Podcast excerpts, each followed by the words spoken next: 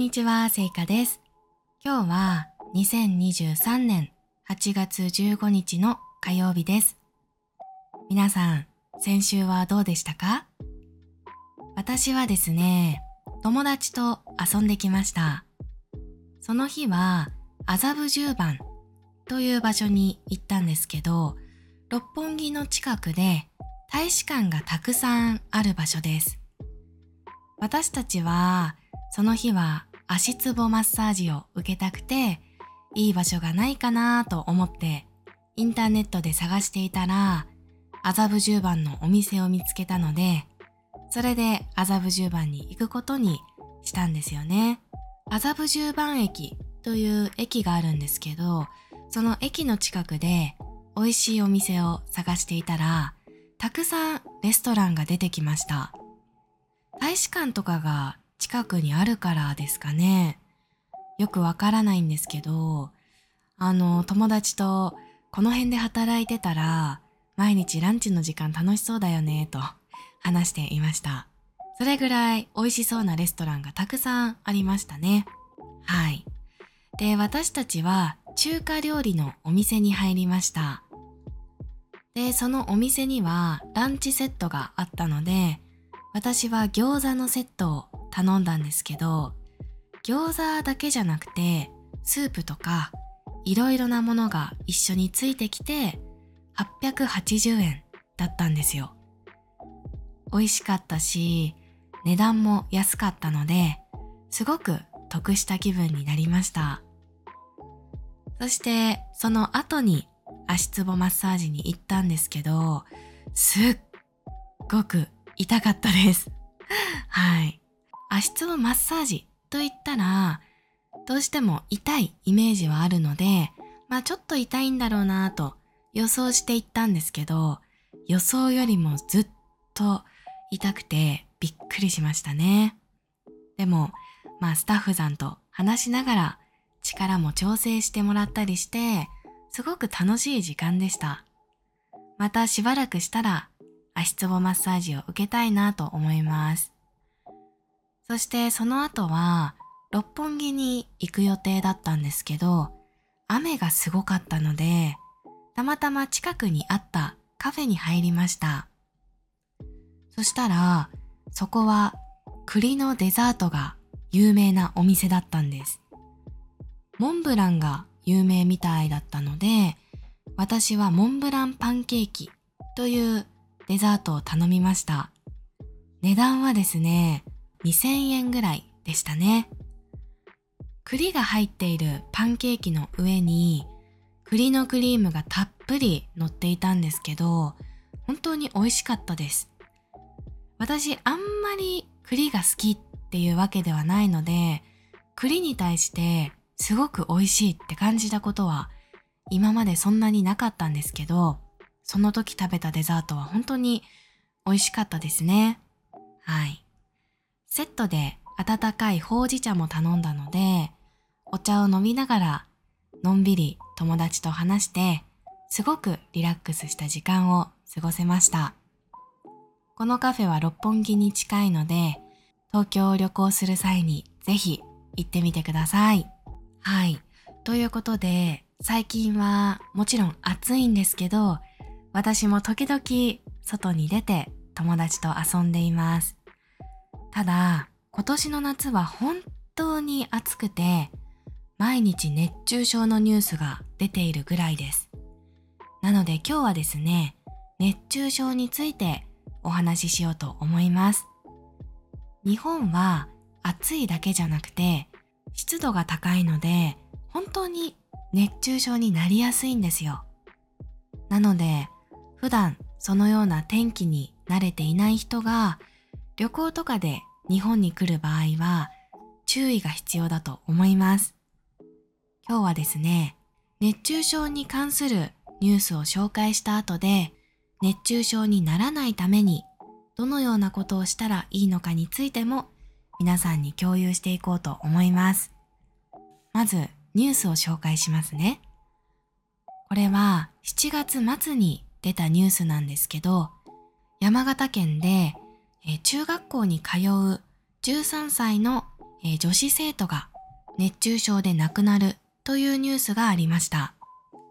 その女の子はヘルメットをつけたまま意識がない状態で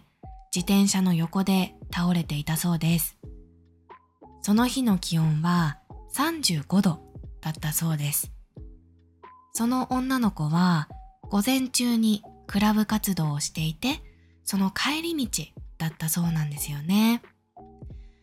で部活中、あのクラブ活動のことを日本では部活と言ったりするんですけど、部活中は水をたくさん飲むようにしていたし、えー、部活が終わって帰る前の健康チェックでは問題がなかったそうなんですね。なので、まあいろいろな人がどうして亡くなってしまったのかということについて考えているみたいなんですが、部活で疲れている時にとっても暑い中、ヘルメットをかぶって自転車に乗っていたので、そういういろいろな悪いことが重なってしまって熱中症になってしまったのではないかと言われています。で、このようなニュースが一つだけじゃなくて最近本当に多いんですね。幸いなことに亡くなるまでいかなかったとしても体調がすごく悪くなってしまって病院に運ばれたというケースが毎日のようにあります。さっき紹介したニュースは山形県の話だったんですけど東京でもたくさんあるんです。6月末から7月末にかけて多分熱中症という理由で亡くなった人は東京で73人いたそうです。はい。まあさっきも言ったんですけど、本当に日本の夏って気温が高いだけじゃなくて湿度も高いのでサウナの中みたいな感じなんですよね。ちょっと外に出てスーパーに行くだけでも息が苦しくなるぐらいです。でも、やっぱり仕事とか学校には行かなければならないじゃないですか。なので、日本人は毎日気をつけていますね。でどんなことをしているのかというと、まずは水分をこまめにとるということです。こまめにというのは少ない量を何回も何回も何回も飲むということですね。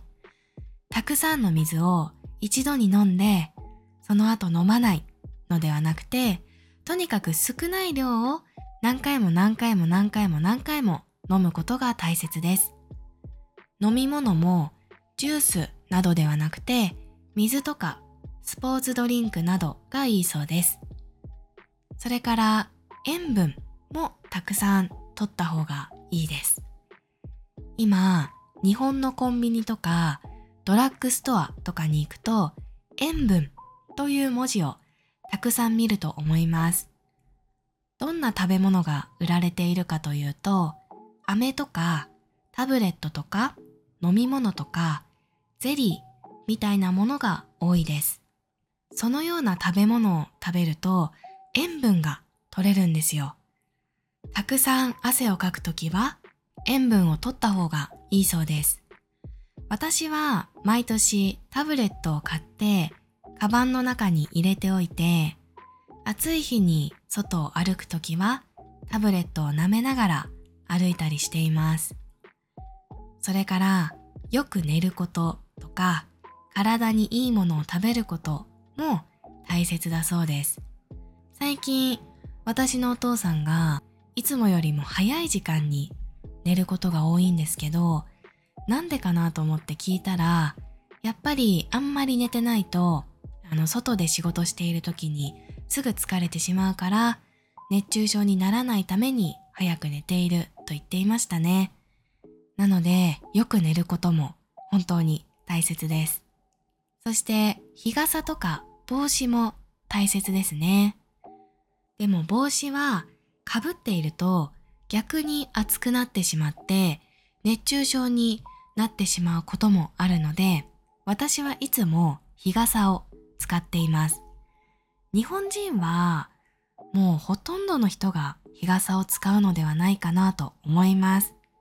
デパートに行っても、まあどこに行っても日傘を買うことができるので、ぜひ皆さんも一つ買って毎日使ってみてください。最近の日傘は質がいいものが多くて、本当にちょっと前とは全然違うなと思います。毎日使うものなので、ちょっと高いものを買ってもいいと思います。私は2、3年前に、うん、1万円ぐらいする日傘を買ったんですけど、暑い日にその傘を差すと、ちょっと温度が下がるんですよ。それから頭に直接日が当たるわけじゃないので、その傘を使うようになってから熱中症になりにくくなりましたね。なので、日本に長くいるという方は、ぜひちょっと高めの質がいい日傘を買うことをお勧めします。はい。それからですね、暑くなってしまった時に体を冷やす、まあ冷たくする便利なグッズもドラッグストアなどで買うことができるので、ぜひそのようなグッズも使ってみてください。ということで、今回は熱中症について話してみたのですが、いかがでしたか？日本に住んでいる方はもちろん、9月ぐらいまでの間に日本を旅行する予定がある方は、熱中症にならないようにしっかり対策しながら楽しい時間を過ごしていただけたらなと思います。夏の日本は蒸し暑くて大変ですが、楽しいこともたくさんあるので、ぜひ一緒に気をつけながら楽しみましょう。それでは、今回も最後まで聞いてくださってありがとうございました。また次のラジオでお会いしましょう。さようなら